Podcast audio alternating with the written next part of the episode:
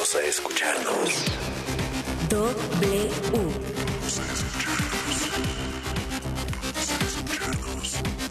W Radio. W Radio. 96.9. Vamos a escucharnos.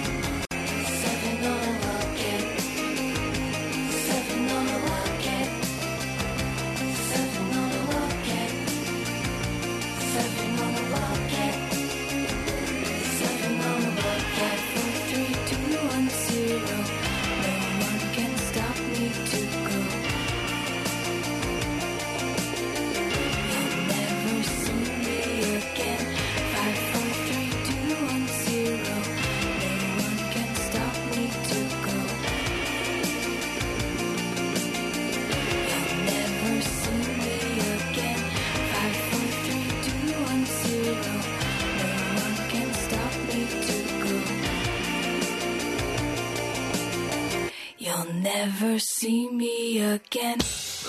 Música W Radio.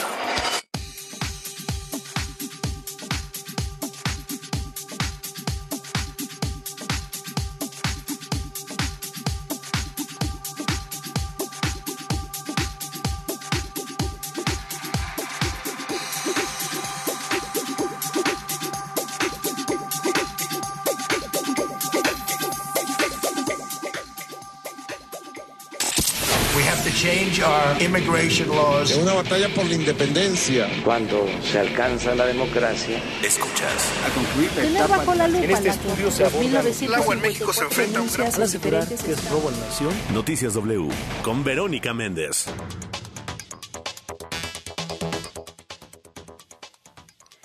Ya es hora, arriba México, arriba madrugadores. ¿Qué tal? ¿Cómo están? Muy buenos días. Buenos días a todos los que despiertan. Buenos días a los que apenas van a descansar después de una jornada nocturna. Los que están en casa y los que no pueden quedarse en su casa. Muy buenos días. Los informo, los escucho y los leo. Estamos en vivo y en directo por la señal de W Radio México 96.9 y en arroba W Radio con el hashtag Vero Méndez o con el hashtag Noticias W. Cuéntenos cómo amanecieron, cómo despiertan, qué planes tienen. Pasen por aquí. Bienvenidos todos a la información más importante de México y del mundo primero que nadie y antes de que salga el sol. Yo soy Verónica Méndez. Hoy es martes 7 de marzo del 2023. Son las 5 de la mañana con 5 minutos y arrancamos porque para luego es tarde. Noticias W. Buenos días, Ciudad de México. Buenos días, Víctor Sandoval.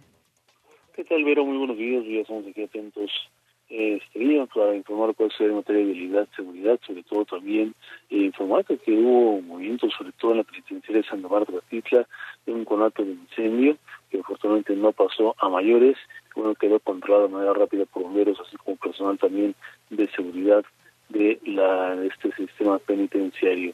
Eh, pues también en materia de habilidad, pues ya poco a poco la circulación empieza a incrementarse en diferentes puntos, como la zona de Zaragoza hacia el, hacia el río Churubusco, al igual que el circuito para va de la raza rumbo hacia la zona del aeropuerto hacia el y como todas las mañanas Insurgentes Norte para quien viene procedente de la México Pachuca. Pero el reporte que tengo. Gracias, Víctor Sandoval. Estaremos muy pendientes. Ya en las próximas horas comenzará a desplegarse el dispositivo para la marcha de, de mañana, ¿verdad? Van a, va a haber un dispositivo especial para la marcha con motivo del Día Internacional de la Mujer.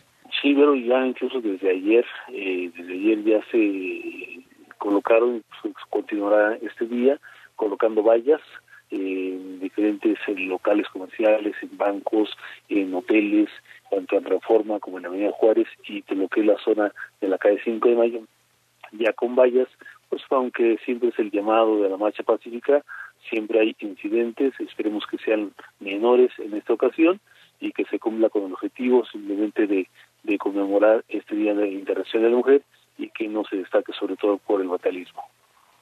Estaremos muy pendientes. Gracias por la información, Víctor Sandoval. Que tengas buen martes. Buenos días, Vero. Y de la Ciudad de México, como todas las mañanas, a la Perla Tapatía. Buenos días, Guadalajara. Buenos días, Toño Neri. ¿qué tal, Vero? ¿Cómo estás? Muy buenos días a ti y a todo el auditorio. Esta madrugada una persona fue atacada a balazos, esto en la colonia Constitución, en el municipio de Tlaquepaque. Estamos hablando de las faldas del Cerro del 4, fue sobre la calle de Calpulalpan y la calle de Construcción, o sea, que fue atendida por los paramédicos de Cruz Roja y siendo enviada a un hospital. Y también, eh, por otra parte, comentarte que en las últimas horas, eh, para los habitantes del municipio de Zapotlanejo, bueno, pues ya por fin, después de muchos años, entró un, un transporte ya de la zona metropolitana, en el que antes tenían que pagar 35 pesos para poder llegar al centro de Guadalajara y ahora van a pagar 9.50. Este recorrido que dura hora y media y que pues va a poder acercar a estas a estos habitantes de, de Zapotlalejo, pero también es una ciudad muy conocida por la venta de ropa, así es de que también los zapatillos van a poder acercarse para allá pagando tan solo 9.50. Así es de que pues bueno, en, buena, en buenas noticias. Y también el día de ayer, pues eh, un total de 25 bomberos de Guadalajara se jubilaron luego de que cumplieron 30 años de servicio de, de, de, de, esto. Así es de que el Ayuntamiento Tapatío les hizo un homenaje. Algunos de estos elementos participaron en las explosiones del 22 de abril de 1992, en los incendios eh, como del mercado Corona y entre otras situaciones eh, que, que, hemos tenido a lo largo de estos eh, 30 años, así que ya jubilados pasan a una asociación de ex bomberos y bueno, pues ya van a poder estar de alguna manera descansando con sus familias, así de que pues estamos al pendiente lo que resulte y también lo que salga durante los operativos para el día de mañana del día de del 8M conocido aquí también en Guadalajara para estar al pendiente de lo que suceda en esta protesta de mujeres. Gracias por la información, Toño Neri. Un fuerte abrazo. Buen martes. Hasta luego. Noticias W. Vamos con la información más destacada en las últimas horas. El cártel del Golfo está detrás del secuestro de los cuatro ciudadanos estadounidenses en Matamoros, Tamaulipas. Así lo revelan medios de comunicación en la Unión Americana. El FBI ofrece una recompensa de 50 mil dólares a quien rinda información para rescatar a los cuatro norteamericanos. En información política, Movimiento Ciudadano se baja de las elecciones en el Estado de México y en Coahuila. Dice que Morena y la oposición ya se arreglaron. Es más, se confrontan en un foro en la UNAM el consejero presidente del INE Lorenzo Córdoba y el diputado morenista Sergio Gutiérrez. No han sido prudentes, dice el diputado de Morena. Hoy y siempre defenderemos la democracia, le responde Lorenzo Córdoba. La Fiscalía General de la República y la Auditoría Superior de la Federación apelaron el fallo que absolvió a Rosario Robles por la estafa maestra. Y el primer actor, Ignacio López Tarso, se encuentra hospitalizado. Lo reportan estable. El clima del meteorológico. Corriendito con los expertos al Servicio Meteorológico Nacional de la Comisión Nacional del Agua. ¿Cómo amanece el día? Juanita Díaz, adelante. Hola, Vero, muy buenos días este día vamos a tener la línea seca sobre Coahuila, una línea seca. Este sistema va a estar este, dejando, bueno, en combinación con la corriente en chorros tropical, va a estar dejando vientos, vientos de 50 a 70 kilómetros por hora y eh, posibilidad de tolvaneras en Chihuahua, Coahuila, Nuevo León y Tamaulipas, así como vientos de igual intensidad en las costas de la península, eh, de la costa oeste de la península de Baja California. Por otra parte, eh, un canal de baja presión sobre el sureste mexicano y la entrada de humedad del Golfo de México y Mar Caribe van a estar propiciando lluvias con intervalos de chubascos en Oaxaca y Chiapas finalmente eh, un sistema anticiclónico eh, que va a estar este, cubriendo lo que es la parte central, sur, eh, sureste y hasta la península de Yucatán. Este sistema nos va a estar dejando lo que es el ambiente caluroso o muy caluroso, con temperaturas máximas superiores a 35 grados centígrados en 16 entidades del país y por arriba de 40 grados centígrados en Michoacán, Guerrero y Morelos. Para el Valle de México se pronostica el cielo despejado la mayor parte del día, sin probabilidad de lluvias. El viento va a ser de componente sur de 10 a 20 kilómetros por hora, con rachas de hasta 40 kilómetros por hora. Eh, las temperaturas, las para la Ciudad de México, la mínima va a estar oscilando entre 12 a 14 grados centígrados y la máxima entre 28 a 30 grados centígrados.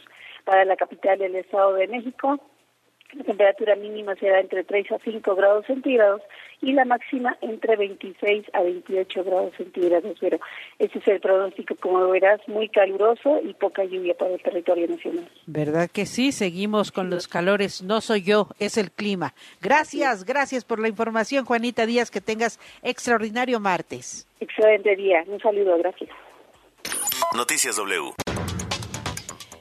Les recuerdo que hoy es martes, no circulan los autos con engomado rosa, terminación de placas 7 y 8, holograma 1 y 2. Va a viajar en el transporte público, use cubrebocas, use gel antibacterial, hay que limpiarnos las manos constantemente. Les recuerdo que la pandemia del COVID-19 no ha sido superada, hay contagios, hay fallecimientos, así que yo le recomiendo que en todos los lugares públicos siga usando su cubrebocas. Ahora sí, vámonos de lleno a la información. La información al momento. Estados Unidos, Estados Unidos ha reclamado a México por la desaparición, por el secuestro de cuatro eh, connacionales, cuatro norteamericanos, el pasado fin de semana en Matamoros, Tamaulipas. Ayer el presidente Andrés Manuel López Obrador dijo que ya se está colaborando para eh, dar con el paradero de los estadounidenses. Voy contigo, Jaime Obrajera. Adelante, buenos días. Pero qué tal buen día, si es el presidente López Obrador, aseguró que el secuestro de cuatro ciudadanos estadounidenses en Matamoros, Tamaulipas, ocurrió durante un enfrentamiento entre grupos delictivos. Aseguró que el gobernador de la entidad, Américo Villarreal, y la secretaria de Seguridad, Rosa Isela Rodríguez, atienden personalmente ese hecho en el que resultó muerto un mexicano. Vamos a escuchar. Son personas de Estados Unidos que la información que tenemos cruzaron la frontera para comprar medicamentos en México y hubo una confrontación de grupos y fueron ellos detenidos. El gobernador está trabajando este, en eso. Tenemos comunicación constante con él, ayer todo el día. Está trabajando fundamentalmente con la secretaria de Seguridad Pública, con Rosa Isela. Tienen comunicación. El presidente no dio muchos detalles, de hecho se refirió muy brevemente al secuestro de estos norteamericanos, pero insistió que esto se va a resolver pronto.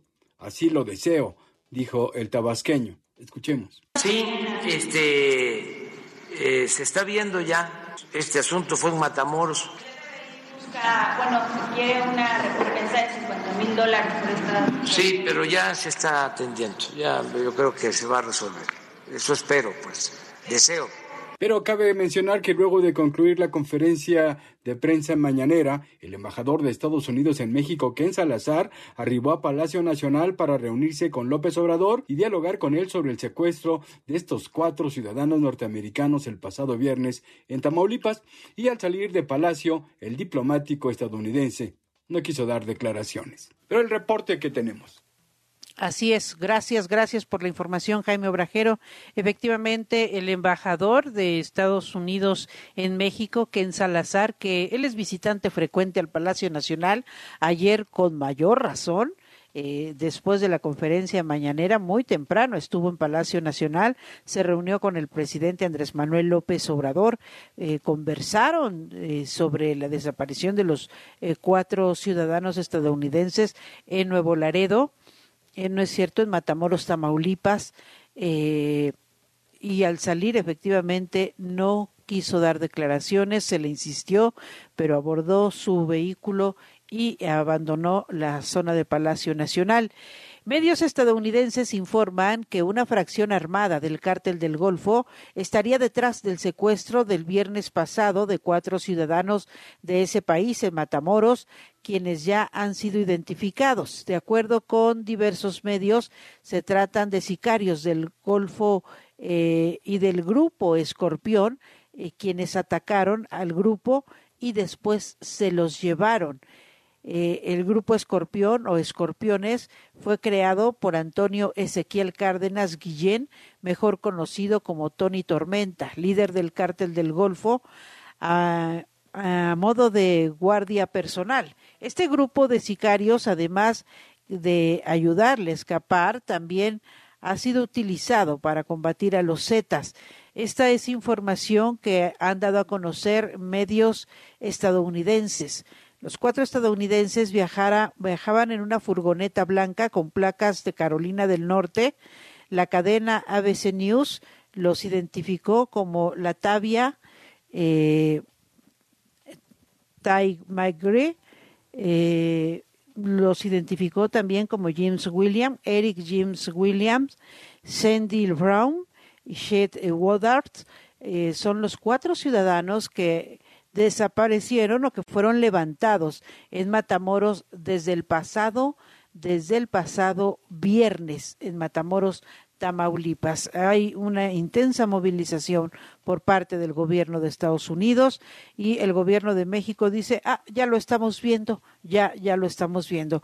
Y esto ocurre en el contexto en el que congresistas de Texas propusieron que los cárteles de, de la droga mexicanos sean atendidos y sean enfrentados como grupos terroristas, que se utilice al ejército estadounidense para enfrentarlos. Y no solo eso, asúmele usted que el fin de semana el exfiscal de Estados Unidos eh, publicó en el Wall Street Journal un, eh, un artículo en el que señala que el facilitador de los cárteles en Estados Unidos, en México es el propio presidente Andrés Manuel López Obrador. Por supuesto que ayer le preguntaron en la mañanera, oiga, ¿cierto? ¿Qué tiene usted que ver con esto? ¿Qué le parece este artículo? Y no, pues se, des, se descoció el presidente López Obrador diciendo que es politiquería, que lo quieren ver todo eso con cuestión electoral, que lo quieren ver eh, eh, con el espejo de las elecciones en Estados Unidos.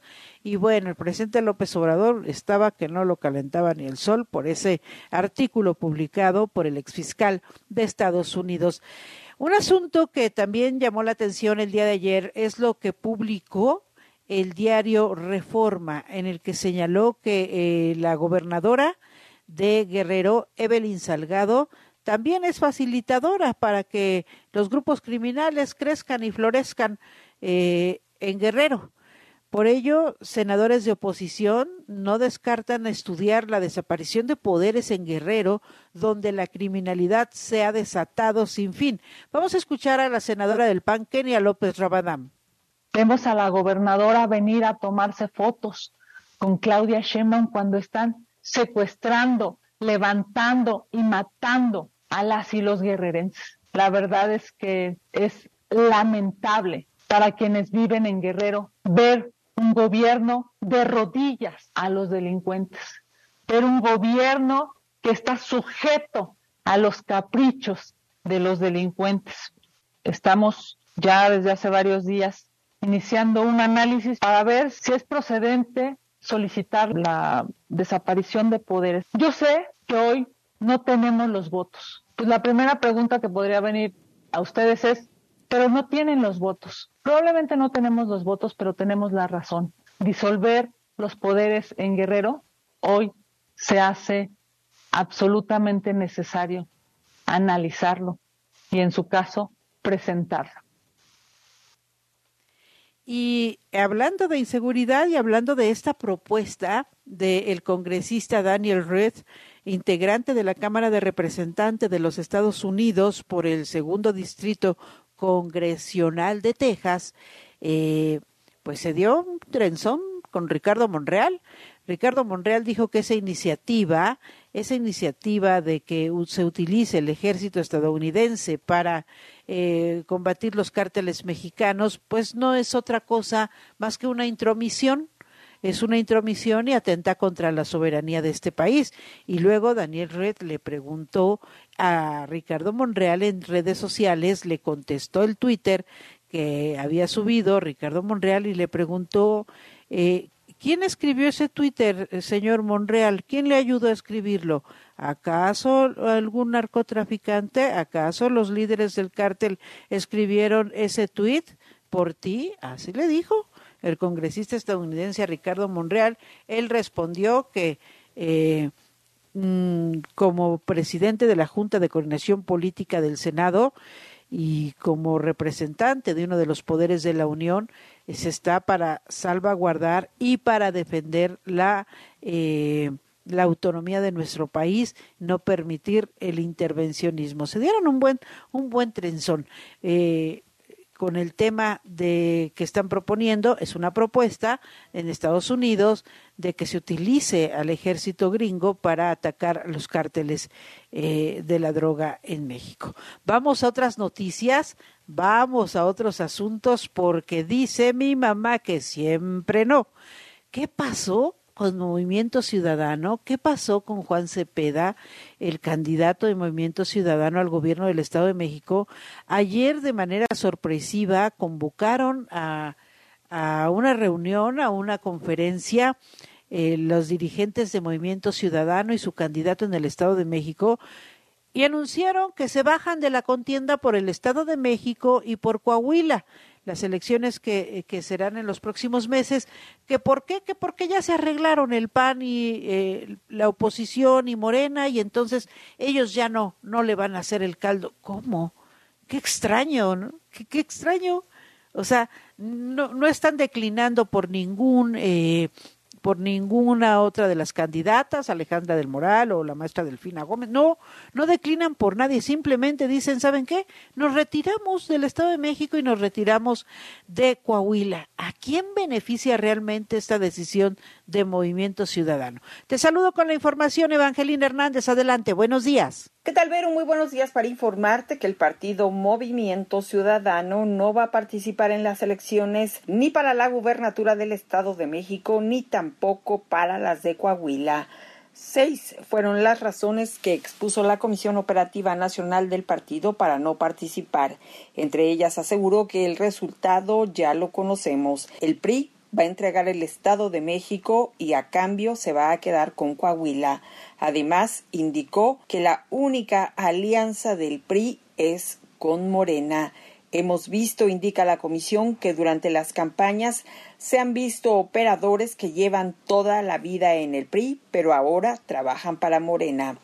Otra de las razones que expuso la comisión es que en el Estado de México las dos candidatas, tanto Alejandra del Moral como Delfina Gómez, no han dejado de violar la ley. Juan Cepeda, senador por Movimiento Ciudadano y quien era el candidato natural para ir por ese partido en el Estado de México, dijo lo siguiente. En Movimiento Ciudadano tenemos la certeza que siempre juegan articulados, tanto Morena y sus aliados como PRI y sus aliados. Y lo hemos visto de manera reiterada en varias elecciones. ¿Cuántos embajadores y embajadora tenemos actualmente en Europa, en América del Norte, en Sudamérica, que eran gobernadores y entregaron el Estado? Son cuatro. En su oportunidad, Dante Delgado, líder de Movimiento Ciudadano, aseguró que Juan Cepeda era el mejor candidato para el Estado de México, pero reprochó a la oposición, sin mencionarla, que cayeron en las acostumbradas viejas prácticas.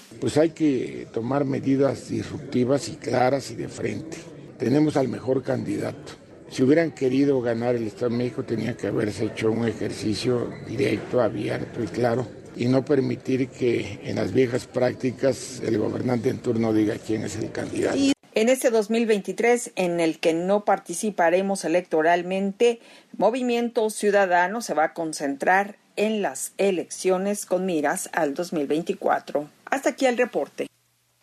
Gracias, Evangelina Hernández. Pues si tenían el mejor candidato, ¿por qué se bajan? ¿Por qué se mueven? ¿Por qué ya no participan? ¿no? Eh, eh, en, en, Nuevo León siempre dijeron tenemos el mejor candidato y ahora se fueron a la elección en Jalisco, ¿no? Tenemos al mejor candidato y ahí está, ¿no? ¿Y por qué en el Estado de México no? Vaya decisión, ¿eh? Vaya decisión y vamos a estar muy pendientes de cómo impacta esto en pues en la contienda, en la contienda entre Delfina Gómez y Alejandra del Moral, entre el oficialismo de Morena y la oposición, que pues se antoja va a ser una final de película por lo menos en el Estado de México. Vamos a otras noticias porque, pues sí, eh, Alito dijo, no, no es cierto, no nos hemos arreglado, nosotros seguimos en la contienda. Eh, y qué extraña decisión, ¿por qué se baja Movimiento Ciudadano de las elecciones en el Estado de México y de las elecciones en Coahuila? Se dieron un agarrón también Movimiento Ciudadano con el PRI. Jaime Obrajero, cuéntanos adelante. Pero qué tal, así es, el líder nacional del PRI, Alejandro Moreno Cárdenas, aseguró que al hacerse a un lado en los procesos electorales de este año en el Estado de México y Coahuila, el partido Movimiento Ciudadano demuestra una vez más que no tuvo el valor de ser opositor. En una serie de mensajes vía redes sociales, consideró que el Movimiento Ciudadano prefieren estar del lado incorrecto de la historia y darle la espalda a Va por México, la coalición que nació como respuesta a la exigencia de la ciudadanía para ir unidos.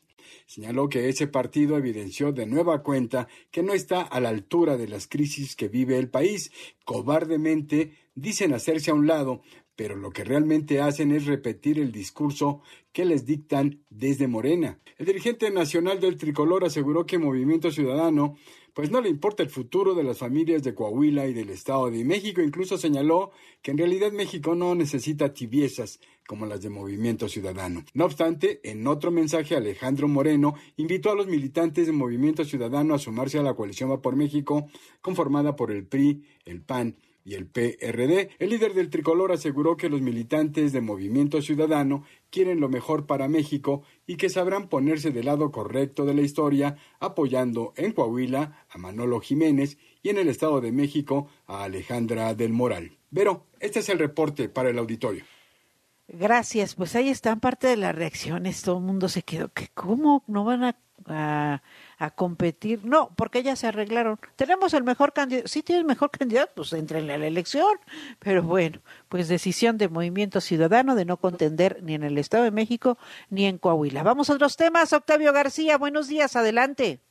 Hola, ¿qué tal, Vero? Muy buenos días. Así es, trabajadores de la industria de la aviación manifestaron su oposición a la iniciativa presidencial de reformar los artículos 17 bis, 17 ter y 18 de la Ley de Aviación Civil y Aeropuertos que abre el cabotaje a empresas extranjeras. En entrevista a José Humberto Gual Ángeles, secretario general de la Asociación Sindical de Pilotos Aviadores, ASPA, advirtió que de aprobarse esta reforma no solo se pondría en riesgo a todo el sector, sino también a las fuentes de empleo que ésta genera. Estamos solicitando de manera directa y sin titular que será removido el artículo 17 bis y 17 ter que habla específicamente del, del, cabotaje.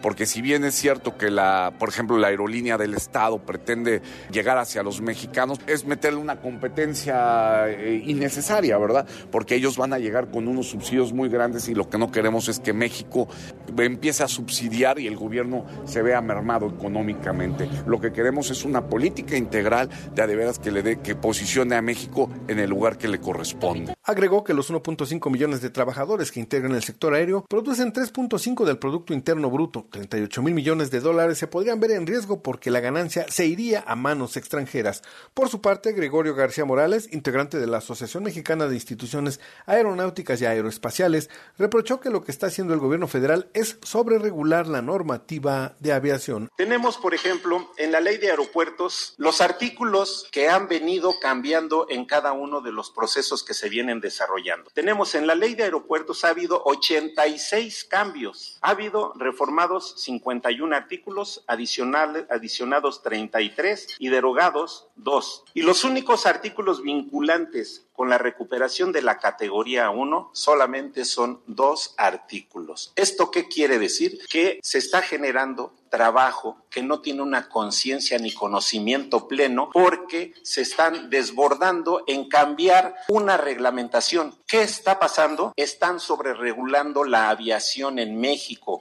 normativa tras normativa. Hasta aquí mi reporte, pero muy buenos días.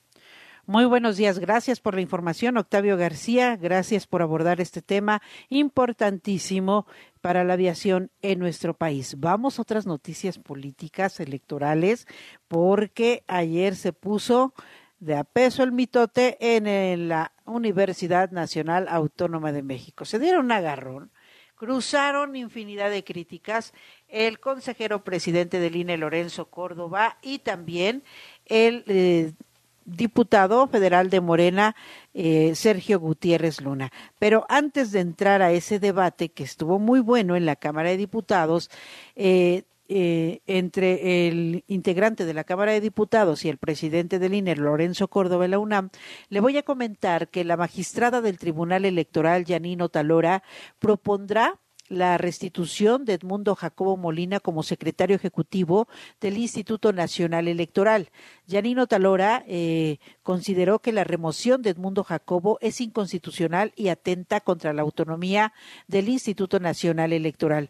La magistrada tiene un proyecto en el que explica que el artículo décimo séptimo transitorio del decreto publicado el 2 de marzo del Diario Oficial de la Federación, que es el Plan B electoral, por el que se reforman, adicionan y derogan diversas disposiciones en materia electoral, está violando la ley. El artículo advierte que, eh, dada la modificación, eh, de, de, estas leyes y que de inmediato fue removido el secretario ejecutivo del INE, se está violando la Constitución y se está violando el proceso legislativo. La magistrada de eh, para la magistrada, dice el Congreso de la Unión, no puede determinar en una ley transitoria el cese de funciones de la Secretaría Ejecutiva ni establecer parámetros a dicha autoridad administrativa para una nueva designación. Hay dos impugnaciones ante el Tribunal Electoral eh, por el cese del secretario ejecutivo Edmundo Jacobo. Una la puso él mismo, y otra la puso eh, el Instituto Nacional Electoral ante las autoridades del Tribunal Electoral que tendrán que resolver si procede o no procede la destitución de Edmundo Jacobo. El proyecto está en manos de la eh, magistrada eh, Yanino Talora que en los próximos días tendrán que entrarle a la discusión de este de este de este tema y siguen brotando ¿eh? como flores en primavera las impugnaciones en contra del llamado Plan B electoral del presidente Andrés Manuel López Obrador. La Suprema Corte de Justicia de la Nación ya le ha dado entrada a varias impugnaciones y también 147 empleados del INE promovieron ayer un juicio de amparo eh, contra el posible despido o reducción del salario y prestaciones con motivo de la publicación del plan B electoral eh, del presidente Andrés Manuel López Obrador. Está, eh, estamos en, en, la época de los tribunales, estamos en la época de la judicialización del plan B electoral se están presentando las impugnaciones, se están presentando las controversias, se están presentando los amparos en contra del plan B electoral del presidente Andrés Manuel López Obrador. Pero ya le decía ayer que bueno, salieron chispas, salieron chispas, se dieron con todo el consejero presidente del Instituto Nacional Electoral Lorenzo Córdoba y el diputado morenista Sergio Gutiérrez. Los dos defendieron sus puntos de vista sobre el plan B electoral del presidente Andrés Manuel López Obrador. Los dos fueron invitados a la firma del convenio del Foro UNAM, Tribunal Electoral, sobre la reflexión en torno a la justicia electoral y la reforma electoral 2022-2023, realizado por la Facultad de Derecho de la Universidad Nacional Autónoma de México. Ahí, Lorenzo Córdoba dijo que el plan B electoral afecta afecta la democracia en nuestro país, les guste o no, quieran o no reconocerlo, el plan B electoral del presidente Andrés Manuel López Obrador es un retroceso. Y enseguida, el diputado morenista Sergio Gutiérrez le refutó y le dijo, lo que no han tenido los consejeros electorales ha sido prudencia, no han sido prudentes ante este contexto de reforma electoral. Vamos a escuchar al diputado de Morena, eh, Sergio Gutiérrez. Creo yo, lo afirmo contundentemente, no ha existido prudencia por parte de dos personas que tienen una encomienda constitucional de darle la garantía y la certeza a todos los jugadores de la arena democrática que son destacadamente el consejero Córdoba y el consejero Murayama. Y enseguida Lorenzo Córdoba le respondió de esta manera. Vamos a escuchar. Justo quien tiene el triste privilegio de ser la única persona en 30 años de transición democrática de haber roto ese arreglo fundacional de la transición, haber, habiéndonos denunciado penalmente a seis consejeras y consejeros y al secretario ejecutivo por decisiones que adoptamos para presionar políticamente al árbitro. Diputado Gutiérrez Luna, cuando me quieran volver a invitar a la Cámara de Diputados a discutir, invítenme, con mucho gusto volver a ir y reivindicaré ahí una cosa que dije entonces y que voy a hacer ahora. A las instituciones yo sí las respeto. Y a diferencia de lo que dicen ustedes, que no respetan a la institución a la que pertenecen, yo sí fui y lo respeté a pesar de su sesgada conducción. Y aquí, en la universidad, yo no voy a caer en la provocación y faltarle respeto a la comunidad a la que pertenezco. Sergio Gutiérrez le dijo, ustedes se han dedicado a politizar la reforma electoral. Vamos a escuchar. Lo que yo percibo es una campaña política, donde un grupo muy definido en el Instituto Nacional Electoral, que se ha empatado con la oposición, ha tomado esta bandera para contrarrestar al presidente López Obrador. Es falso que el gobierno pretenda hacerse cargo de las elecciones. Es falso que el hecho de que puedan usar inmuebles públicos, que puedan usar inmuebles públicos, trastoque algún principio electoral. Creo que es dable optimizar algunas estructuras y procesos de línea, alguno que también en su momento platicamos el consejero Córdoba y yo, que tiene que ver con la forma en que, por ejemplo, se eh, entrevistan a las personas que integran las mesas directivas de casilla. ¿Qué quiero decir con esto? Que las visiones para un Instituto Nacional Electoral no solo pueden ser la que dicen dos personas que debe de ser. No, y pues parece que le echaron un cohete a Lorenzo Córdoba que le dijo, no, no es falso, su reforma electoral es dañina, es destructiva y es autoritaria. Vamos a escuchar a Lorenzo Córdoba. Así le respondió.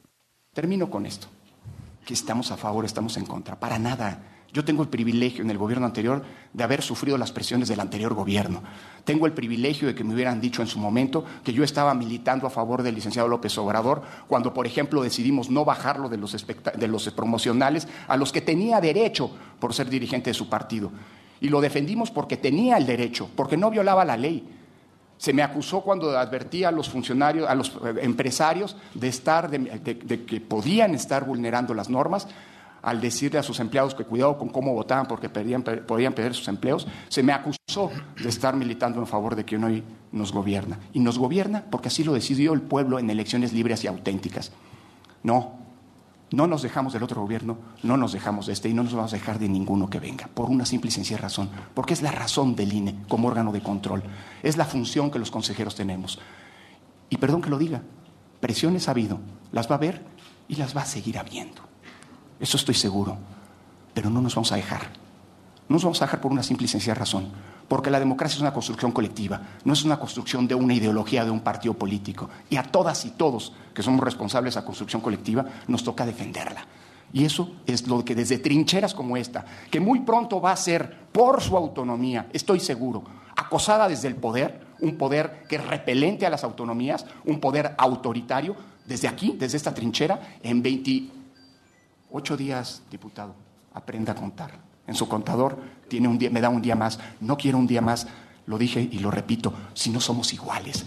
Y desde esta trinchera, desde la universidad a la que vuelvo, defenderé con ustedes no solamente la democracia, sino también la autonomía de nuestra universidad frente al poder arbitrario y abusivo que recela y es repelente a todo lo que no sea el pensamiento único. Así dejó callado Lorenzo Córdoba a Gutiérrez Luna, al, al diputado federal de Morena, eh, Sergio Gutiérrez Luna. En otros temas, mañana es el Día Internacional de la Mujer. Octavio García, adelante. ¿Qué tal, Vero? Muy buenos días, te saludo con gusto. Las mujeres son el sector más excluido del sistema laboral en México, el más violentado en sus derechos a un trabajo digno y sin ingresos suficientes que les permitan superar la pobreza. En nuestro país hay 21.5 millones de mujeres en edad de trabajar excluidas del trabajo, 4.4 millones están desempleadas, buscando trabajo o disponibles y sin impedimento para trabajar, expuso Paulina Gutiérrez, integrante de Acción Ciudadana frente a la pobreza. A propósito de la conmemoración del Día Internacional de la Mujer, este miércoles 8 de marzo la activista dijo que además hay 17 millones que no están disponibles debido a que realizan labores de cuidado y domésticas sin remuneración. Estas labores no remuneradas tienen un valor económico equivalente a 26 puntos del Producto Interno Bruto del país y aún así se les cataloga como población e-, no económicamente activa. Tomando en cuenta estos indicadores, señaló que de 2005 a 2022, en estos 18 años, la proporción de mujeres no disponibles por labores de cuidado y domésticas pasó de 98% a 93%, apenas bajó 5 puntos en casi dos décadas. A ese ritmo, al país le tomaría otros 16 años bajar al 90% en 2038 y hacia el inicio del siglo XXII, en el año 2100, podría llegar apenas al 70%. Las mujeres tienen una participación laboral de 40%, pero aportan el 60% del desempleo.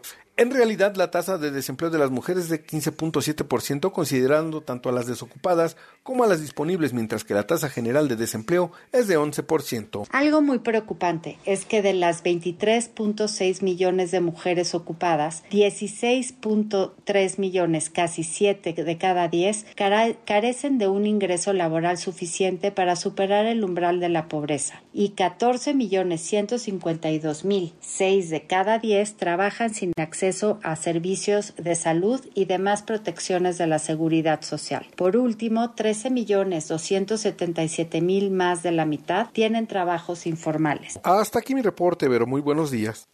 Buenos días, gracias por la información, Octavio García. En las redes sociales siempre hay mucho de qué hablar, siempre hay mucho que comentar, pero ¿quién es quién en las tendencias? Buenos días, Luis Ávila. Tendencias en redes.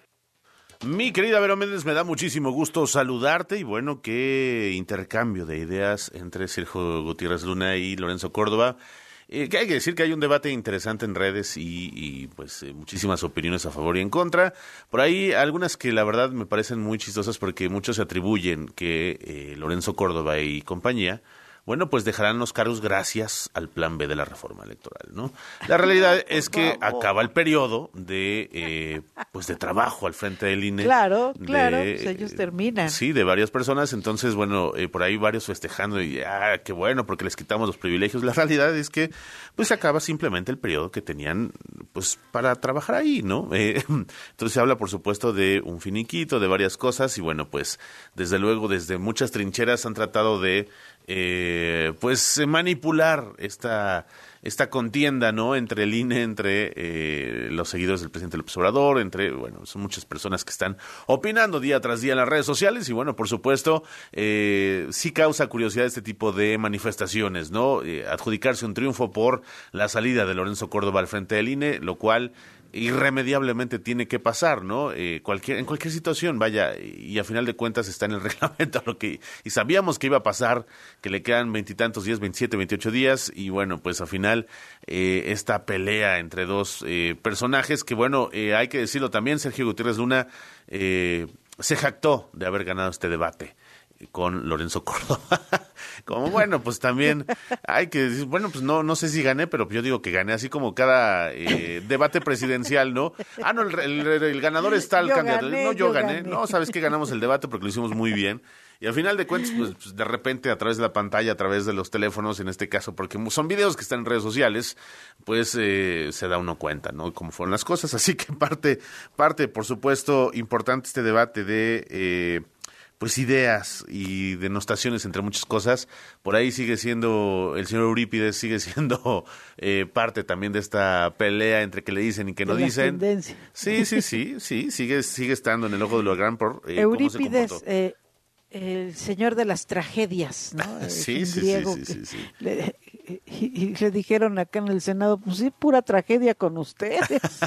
Y bueno, quien también sigue en esta situación es precisamente Ricardo Monreal. Ayer eh, habíamos visto que contestó ante esta iniciativa de eh, un congresista de los Estados Unidos para meter al ejército norteamericano estadounidense a trabajar con eh, pues contra los cárteles y bueno ya Dan Crenshaw le contestó también y le dice oye este el cartel los líderes de este cartel escribieron este tuit para ti por usted y, le, le repone nuestro nuestro objetivo es ayudar a los mexicanos y a que los mexicanos se deshagan justo de los cárteles violentos y corruptos y políticos corruptos que se llevan el dinero. Si están en contra de esto, están en contra de ti. Así que bueno, pues eh, importantes cosas que se vienen entre esta pelea. ¿Quién sabe qué suceda? Como decíamos ayer, hay que decirlo, solo es una iniciativa. Sin embargo, pues por supuesto que hay que estar atentos a ver qué sucede y qué se decide tanto allá como acá, mi querida Vero. Así es, así es. Pues sí, estuvo en tendencia. También estuvo en tendencia el maestro López Tarso. ¿Es está correcto? Hospitalizado, Está hospitalizado. Y este, pues le mandamos buenas vibras, buenos deseos de que se recupere. El que falleció fue el historiador y académico Enrique Florescano. Ah, sí, sí, sí, sí, sí. Ayer, ayer, Ayer falleció en redes, sí. a los 85 años de edad. También lo leí que fue que fue tendencia. Y bueno, pues que descanse en paz el maestro historiador y académico Enrique Florescano y que se recupere nuestro querido primer actor Ignacio López Tarso. Vamos a una pausa, ¿te parece, Luis? Me parece Y perfecto. regresamos para el final. Mujeres. W. Mujeres. Rompe estereotipos, rompe todo. Porque me reinvento. Soy la mujer que elijo ser. Doble. Todo lo que hacemos tiene un porqué que hace posible lo imposible. W Radio. Una estación de Radiopolis. Noticias. Análisis, información de última hora, deportes, especialistas, música, sociedad, estilo de vida y entretenimiento. Solo en W. Solo en W. Una estación de Radiopolis. Mujeres. W. Mujeres. Rompe estereotipos, rompe todo. Porque me reinvento. Soy la mujer que elijo ser. Doble. Todo lo que hacemos tiene un porqué que hace posible lo imposible. W Radio. Una estación de Radiopolis. Noticias W. Aquí en mi mesa de trabajo tengo las primeras planas y el diario Reforma dice en su primera plana, urge Estados Unidos a México hallar a plagiados, abandona AMC comicios del Estado de México y Coahuila. El Universal en su primera plana eh, dice, unen voces por la lucha de todas, esto eh, ya en la víspera del 8M, del Día Internacional de la Mujer, y también eh, de nota principal, expropian y no pagan en proyectos carreteros. Excelsior en su primera plana dice eh, rescatan a 343 migrantes y también el FBI y el gobierno mexicano buscan a secuestrados. Milenio en su primera plana, Sedena, Marina y el FBI buscan a los cuatro estadounidenses levantados. Una, una imagen del maestro Florescano, que murió ayer a los 85 años de edad. Lo destaca eh, el diario Milenio en su primera plana. Se quedan en así las cosas en la producción. Luis Ávila en los controles. Hoy nos acompañó Chapo, si no me equivoco. Don Luisito Álvarez. En la postproducción Fernanda Luna. Yo soy Verónica Méndez y los esperamos mañana a las 5 porque para luego es tarde. Mujeres. Doble U. Mujeres. Rompe estereotipos, rompe todo. Porque me reinvento. Soy la mujer que elijo ser. Doble U. Todo lo que hacemos tiene un porqué que hace posible lo imposible. W Radio. Una estación de Radiopolis. Amanda Miguel y Ana Victoria Verdaguer regresan al Auditorio Nacional para un homenaje a Diego Verdaguer. Mi buen corazón, yo quiero saber. Siempre te amaré Tour. 16 de marzo, Auditorio Nacional. Adquiere tus boletos en el sistema Ticketmaster o escuchando la programación en vivo de W Radio. Amanda Miguel y Ana Victoria Verdaguer. Siempre te amaré Tour. W Radio invita. De Película W. El programa de cine de W Radio. La cabeza de Joaquín Murrieta es la nueva serie original de Prime Video que te lleva por la vida y obra de una leyenda, Joaquín Murrieta, el Robin Hood latino de quien se dice inspiró la trama de El Zorro, un hombre que robaba oro de los ricos para repartirlo entre los menos favorecidos. Años después de que México perdió territorio ante los Estados Unidos, se ubica esta serie que refleja las tensiones entre los Rangers americanos y los nativos, que tras ser desplazados se alzan en armas. Sobre el factor determinante para encarnar a Joaquín Murrieta, Juan Manuel Bernal nos adelanta su experiencia. El factor principal fuera que era un western y luego que era la vida de Joaquín Murrieta. De Película W con Gaby Khan y Leo Luna. Viernes, 8 de la noche. Sábado, 2 de la tarde. El programa de cine de W Radio. De Película W. Dinero y economía. Economía. En pocas palabras, Finanzas W. Con Roberto Aguilar. Eliminar registros del historial de crédito sí es posible. Porque la regla básica es que dependiendo del monto del crédito otorgado, se fija el plazo o temporalidad para actualizar tu historial, que es un documento dinámico. Porque si bien en el tiempo se cancela información, también se suman nuevos datos. Y además las consultas que otorgantes de crédito realizan de tu perfil cuando solicitas un nuevo financiamiento o bien contratas un servicio. Para el caso de Buró de Crédito, que es la sociedad de información crediticia con mayor participación de mercado, y acervo de información. Las deudas menores o iguales a 25 UDIs, que es el valor de referencia que se actualiza todos los días, se eliminan después de un año y dependiendo del monto se puede tardar hasta 6 años en borrar dichos registros, siempre y cuando el crédito no se encuentre en proceso judicial o se haya cometido algún tipo de fraude con dicho financiamiento. Es importante que si por cualquier motivo presentas un retraso o incumplimiento en el pago de tus créditos, no tienes que esperar a que se borre la información para que mejore tu historial, ya que si te pones al corriente en el cumplimiento de tus pagos, esto se va a reflejar en la siguiente actualización de la información. Además, mucho cuidado con quienes te ofrecen a cambio de un pago borrar las malas notas de tu historial, como por arte de magia, porque es un bill fraude, ya que esta labor es exclusiva de las sociedades de información crediticia y está sujeta a los tiempos establecidos por la ley. La economía de manera sencilla. El dinero y tu bolsillo, explicado por Roberto Aguilar. Así que no has bajado la aplicación de W Deportes. Entonces déjame decirte que te estás perdiendo de la información más importante del mundo deportivo nacional e internacional, seleccionada especialmente para ti directamente desde nuestra redacción. Las noticias de última hora conectadas a través de nuestro Twitter. Un despertador que se activa directamente con nuestra transmisión en vivo. Un temporizador para apagar la aplicación en el tiempo que tú elijas. Una grabadora de voz para poder enviar mensajes a tus contactos sin importar en qué aplicación están. Vías de comunicación directa con nosotros. Con un toque puedes llamar directamente a cabina, escribirnos un correo, enviarnos un mensaje de voz o chatear a través de nuestro WhatsApp. Pero sobre todo puedes escuchar nuestra programación en vivo. Y por supuesto, la emoción en vivo y en directo de la transmisión de nuestros partidos en exclusiva. Gratis, sin registro previo. W Deportes. Somos la voz del deporte.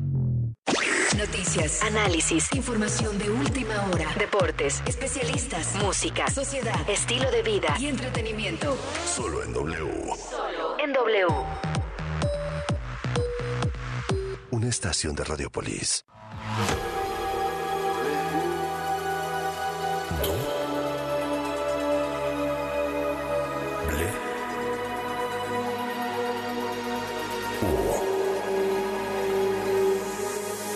W Radio 96.9. Lalpan 3000, Colonia Espartaco, Coyoacán. Ciudad de México.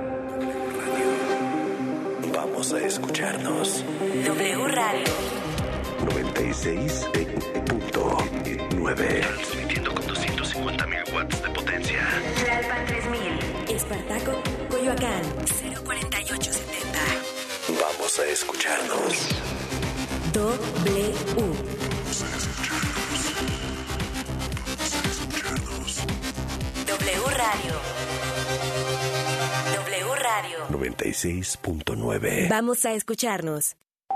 La información en W. Así las cosas. Sociedad, política, deportes, entretenimiento. Las noticias al momento. Así Las cosas. Así las cosas. Con Gabriela Bargentín y Javier Risco.